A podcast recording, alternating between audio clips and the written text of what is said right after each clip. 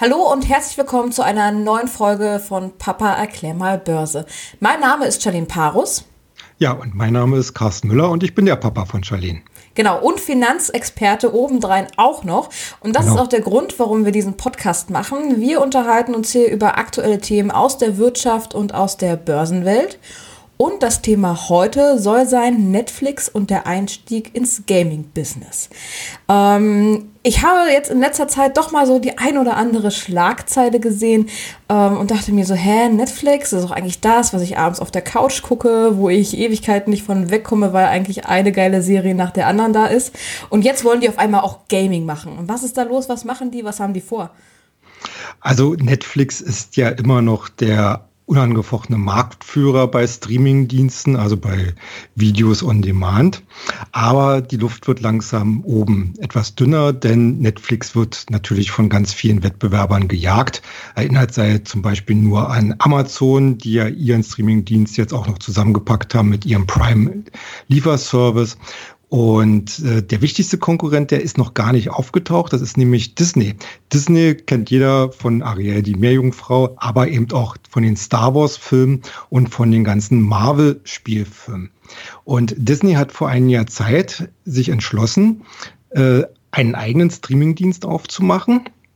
Und da die ganzen Top-Spielfilme, äh, wie eben aus dem Marvel-Universum oder von Star Wars, ähm, wieder an sich heranzuziehen. Also die verliert äh, sozusagen Netflix. Das heißt Und also, wenn ich jetzt ähm, demnächst Rapunzel oder diese ganzen Disney-Neuverfilmungen, die ja noch aktuell auf Netflix sind, die kann ich dann in Zukunft nicht mehr sehen? Die wirst du wahrscheinlich in Zukunft nur noch bei Disney zu sehen bekommen. Okay. Ja, und äh, auf jeden Fall muss sich Netflix natürlich was einfallen lassen, um diese wirklich äh, harte Konkurrenz dann in Zukunft äh, äh, dieser Konkurrenz Paroli bieten zu können.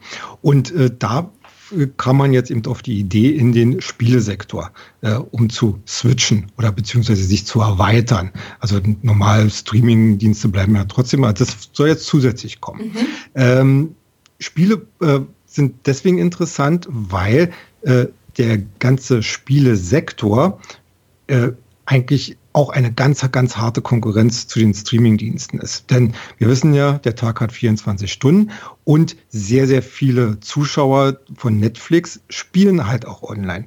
Ich äh, schmeiß jetzt mal ein wirklich allseits bekanntes Wort in die Runde, Fortnite. Ne? Kennt eigentlich fast jeder diese, äh, dieses Shooter-Spiel. Und äh, da will Netflix natürlich äh, versuchen, äh, diese Leute, die das spielen, wieder mehr an sich selber zu binden und hat da die Idee entwickelt, eben auf der Basis der eigenen Serien Spiele zu kreieren und halt äh, das Angebot zu komplettieren bei sich. Wie soll sich das Ganze denn dann gestalten? Gibt es da schon konkrete Pläne dazu? Nein, so konkret sind die Pläne noch nicht. Also man hat schon natürlich eine große Entwicklergemeinschaft zusammengeholt, die auch schon einige Spiele dabei sind zu kreieren, beziehungsweise ähm, die jetzt schon geplant sind. Also da gibt es äh, auch Spiele fürs, für Smartphone. Es gibt ein Rollenspiel äh, namens The Dark Crystal oder ein, äh, ein Abenteuerspiel, das mit der Staffel von Stranger Things äh, am jetzt äh, die Tage eben herauskommen soll. Mhm. Aber das, das Gros der Spiele, das muss sich ja natürlich erstmal entwickeln und man muss natürlich auch sehen, was wollen denn die Leute überhaupt haben. Also äh, gerade die Spielebranche ist ja auch eine Modebranche. Also es, äh, wir erinnern uns, äh, es gibt, äh, also es gab Zeiten, wo die 3D-Shooter besonders stark äh, gefragt waren. Es gibt ja. auch Rollenspiele oder äh, solche Spiele, wo man, wo man halt äh, miteinander kooperieren muss. Also da wird Netflix sicherlich einige Testballons erstmal starten, um zu sehen, was kommt denn bei den Leuten am besten an. Hm. Ähm, der Gaming-Sektor ist ja auch eine Riesenmaschinerie, ähm, die dahinter steckt. Und es geht ja nicht nur, ähm, glaube ich, um die Spiele an sich. Also ich persönlich, ich bin jetzt nicht so der dolle Zocker. Ähm, ich gucke mir wirklich lieber die Netflix-Serien an. Aber wenn ich da an meine Freunde denke, die dann auch Sachen wie Fortnite spielen oder, keine Ahnung, irgendwelche Sachen auf der Xbox oder FIFA auch, nur, fangen wir mal damit an. Da gibt es ja auch immer diese Ingame-Käufe. Und da steckt ja ein Riesenmarkt dahinter. Ähm, ich kann mir jetzt gut vorstellen, dass, ähm, also äh, mal anders. Ähm, wie wird das dann äh, mit Netflix ablaufen? Ähm, kann es dann sein, dass es dann auch auf dem Fernseher so eine Games gibt, wie zum Beispiel die haben jetzt ja ähm, vor ein paar Monaten war das, glaube ich, schon gewesen, diese Serie rausgebracht, ähm, You vs. Wild, äh, wo du interaktiv mit der Serie ähm, mitentscheiden kannst quasi. Mhm. Werden das solche Sachen oder werden da reine Game, Games angeboten, die du dann auf dem Computer, Playstation, Xbox, wo auch immer spielst? Wie, wie? Also ich denke mal, dass Netflix sicherlich gut beraten wäre, äh, zum einen natürlich Spiele beziehungsweise interaktive Aktionen äh, zu platzieren, die halt mit den bekannten und auch beliebten Serien zusammenhängen. Ähm, wie das im Einzelnen aussehen wird, da brauchen sicherlich bei den Netflix-Strategen derzeit die, die Köpfe. Denn es ist ja nun mal so, äh, ein Gros der Kundschaft, das sind äh, Jugendliche beziehungsweise junge Erwachsene, die sich natürlich immer nur für ein, maximal zwei Abos entscheiden. Und äh, ich kenne das selber, ich spiele ja auch ein bisschen diese, diese sogenannten In-App-Käufe, die sind ja auch immer sehr umstritten, wenn man natürlich weiß, da äh, wird etwas erstmal umsonst äh, als Software angeboten und dann soll, äh, soll man halt regelmäßig äh, zahlen, um da schneller vorwärts zu kommen. Genau. Aber ich merke das halt bei meinen vielen Mitspielern, äh, dass da die Bereitschaft, noch zusätzlich etwas zu bezahlen, relativ gering ist. Also es gibt so die harten Zocker, die, denen ist das eigentlich egal, aber das ist halt nicht das Gros. Deswegen mhm. glaube ich schon, dass äh, Netflix eher auch über die normale Aboschiene gehen wird. Vielleicht äh, so den, den, den einen oder anderen Aufpreis, so ein Premium-Paket äh, schnürt. Ich denke mal, das ist äh, von von Seiten Netflix äh, wahrscheinlich die wirtschaftlichere Variante. Hm. Ich kann mir aktuell irgendwie noch nicht vorstellen, dass ähm, Netflix solche ähm, so eine komplexen Spiele ähm, wie Fortnite zum Beispiel rausbringt. Was ich mir vorstellen könnte, dass es eher so kürzere Spiele sind, aber davon viele Produktionen. Ähm, aber dazu weiß man noch nichts, oder? Äh, nein, dazu weiß man noch nichts. Äh, was ich ganz interessant fände, wäre die Überlegung, ob sich Netflix nicht mit einem oder dem anderen großen Spieleentwickler, zum Beispiel äh, EA ähm, e oder Activision vielleicht zusammentut und dort äh, eine Art Lizenzvereinbarung oder Kooperation schließt. Das wäre natürlich äh, schon, würde ich sagen, der Hammer, weil äh, natürlich Netflix eine sehr, sehr spannende äh, Abonnentenbasis für diese Spieleentwickler mhm. äh, liefert und äh, Netflix natürlich diesen Content äh, relativ gut gebrauchen könnte und vor allen Dingen auch dann sehr schnell äh, Kontra geben könnte gegenüber äh, möglichen Konkurrenten. Hm. Wo wir gerade von den äh, In-App-Käufen oder In-Spiel-Käufen geredet haben, äh, was mich mal interessieren würde, gibt es da ein Unternehmen, was da dahinter steht oder sind das wirklich immer jeweils diese einzelnen ähm, Entwickler, die dahinter stehen? Also ist es jetzt, äh, also meine Frage, warum ich das stelle, ähm, es ist ja doch ein ziemlich großer Markt und ich habe auch irgendwann mal gesehen, wirklich, dass es in den Milliardenbereich reingeht, dieser äh, Gaming-Sektor. Ähm, gibt es da Werte? die da herausstechen? Also wir haben auf der einen Seite natürlich die, äh, die großen äh, Spieleentwickler, wie ich ja schon genannt habe, äh, EA, die ja zum Beispiel für FIFA äh, äh, verantwortlich zeichnen. Wir haben Activision, wir haben ähm, ja äh, ich, ich würde mal sagen, jetzt vielleicht gerade mal eine Handvoll von wirklich äh, großen äh, Firmen, ähm, die hier auch regelmäßig äh, große Spiele herausbringen, äh, beziehungsweise Nachfolger von bekannten Titeln. Äh, und wir haben eine ganz große Anzahl von, von Firmen, die halt nur so kleinere Sachen anbieten, mal ein One-Hit-Wonder, manchmal auch ein paar äh, Spiele zusammen, die dann meistens auf externen Plattformen unterwegs sind. Zum Beispiel im Apple Store äh, haben wir das relativ viel. Also der der Spielebereich bei Apple äh, ist ja eigentlich ausschließlich von, von Fremdfirmen ja. Und äh, die bieten natürlich diese In-App-Käufe vor allen Dingen auch deswegen an, weil ja Apple da immer entsprechende Anteile haben möchte. Ne? Mhm.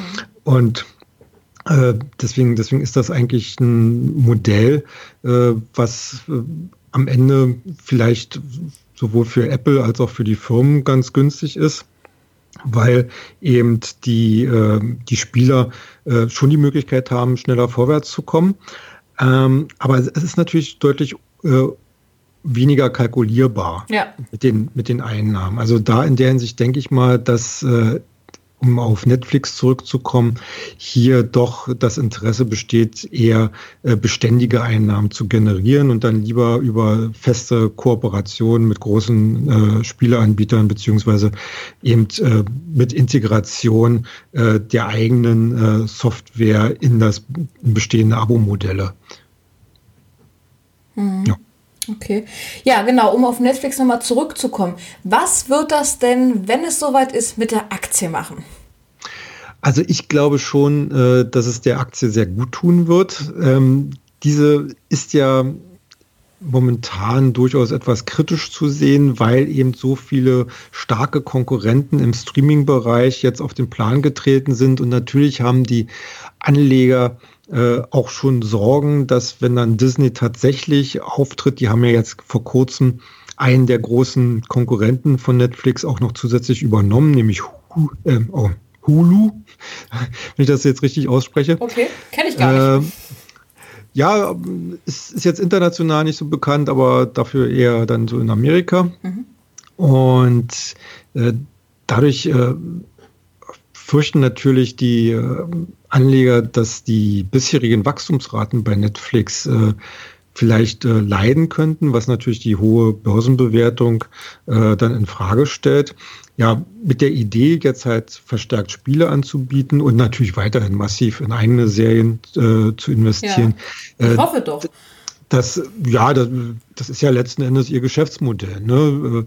Und ich denke schon, dass, dass Netflix insgesamt da eine gute Chance hat, ähm, ja, positiv am Markt äh, anzukommen.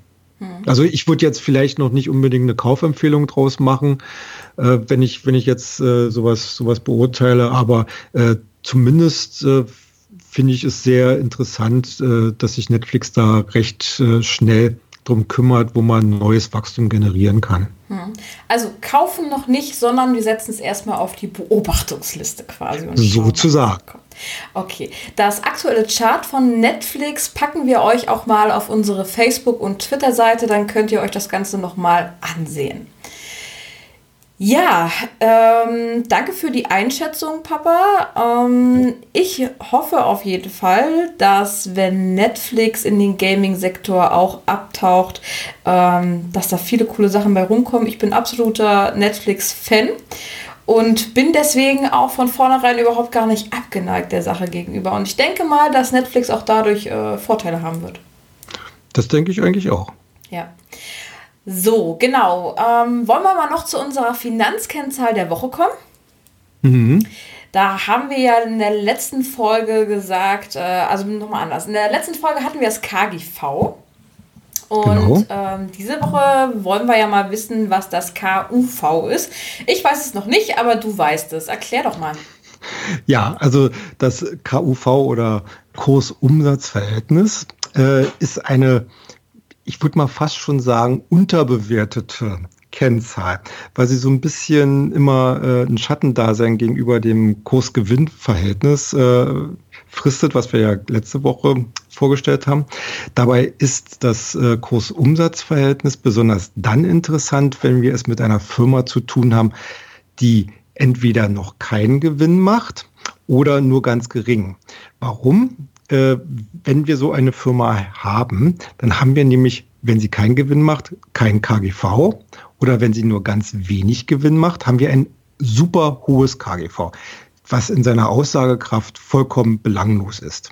In solchen Fällen greifen Analysten und Investoren sehr gerne, wie gesagt, zum KUV, weil damit äh, werden sie in die Lage versetzt, äh, quasi das äh, grundlegende Geschäft eines Unternehmens zumindest annäherungsweise äh, zu bewerten. Konkret das KUV, also klar, es geht darum, die Marktkapitalisierung, also was eine Aktie an, äh, was ein Unternehmen an der Börse wert ist, ins Verhältnis zu setzen mit dem äh, Gesamtumsatz.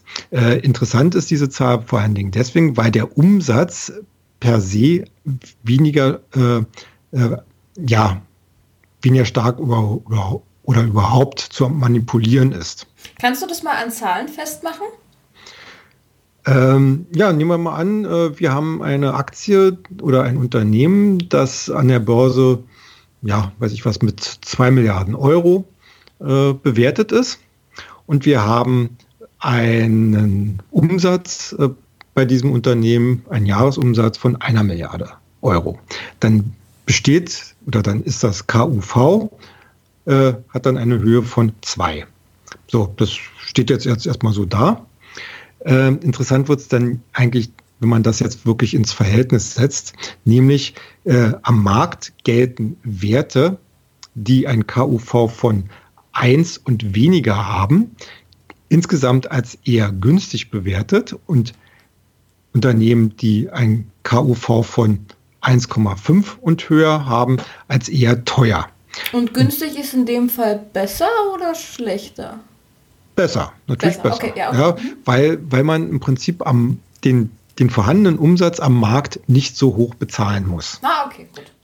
Ja, und äh, wenn, man, wenn man jetzt nun dieses KUV ermittelt hat, nehmen wir mal an, das ist halt bei 1 oder bei 0,8 oder bei, bei 1,3, dann kann man dieses KUV mit anderen ähnlichen Werten äh, vergleichen. Und äh, es geht sogar noch weiter. Nehmen wir mal an, äh, wir haben ein Unternehmen, äh, das macht noch keinen Gewinn und äh, liefert deswegen auch kein KGV. Äh, dann nehmen wir dann halt das KUV, das liegt dann vielleicht bei 0,8, um das nochmal so zu wiederholen. Mhm. Und wir haben ein ähnliches Unternehmen, was äh, ein recht günstiges KGV liefert. Nehmen wir mal an, so 14 ähm, das ist jetzt ungefähr so der Marktdurchschnitt im DAX. Aber eben ein KUV von 2. Dann wissen wir eigentlich, dass das äh, Unternehmen A mit dem geringeren äh, Kursumsatzverhältnis eigentlich äh, durchaus günstiger bewertet ist an der Börse. Ohne dass man jetzt die KGVs miteinander vergleichen kann, weil eben das, die eine Firma kein KGV hat. Mhm, okay, und gibt es da weitere Kennzahlen, die ich da noch zur Betrachtung dann ähm, dazuziehen kann? Äh, ja, natürlich. Also wir haben eigentlich so, ein, so einen ganzen Strauß von äh, Kennzahlen, die äh, auch alles auf Basis der Marktkapitalisierung oder äh, äh auf Basis des Aktienkurses äh, gemacht werden. Mhm. Die, die dritte oder, oder die, ja, die drittwichtigste dabei ist das sogenannte Kurs-Buchwert-Verhältnis. Ja, okay. Was das, ja, halt, stopp. Das können wir ja dann in der nächsten Folge dann ähm, erläutern. Also das KBV, wenn ich das jetzt so richtig herausgehört habe, richtig? richtig? Genau, das werden wir dann nächste Woche einmal erläutern, was das bedeutet. Und ja, ich würde sagen, erstmal bis dahin, danke fürs Zuhören. Und wenn ihr wie immer eine Frage habt oder Anregungen, was wir hier im Podcast besprechen sollen, schreibt uns doch gerne auf Facebook oder Twitter unter Börse Global. Außerdem findet ihr uns auf Instagram unter Börsenfakten. Danke fürs Zuhören und wir freuen uns, euch nächste Woche wieder was erklären zu dürfen. Ja, tschüss. Tschüss.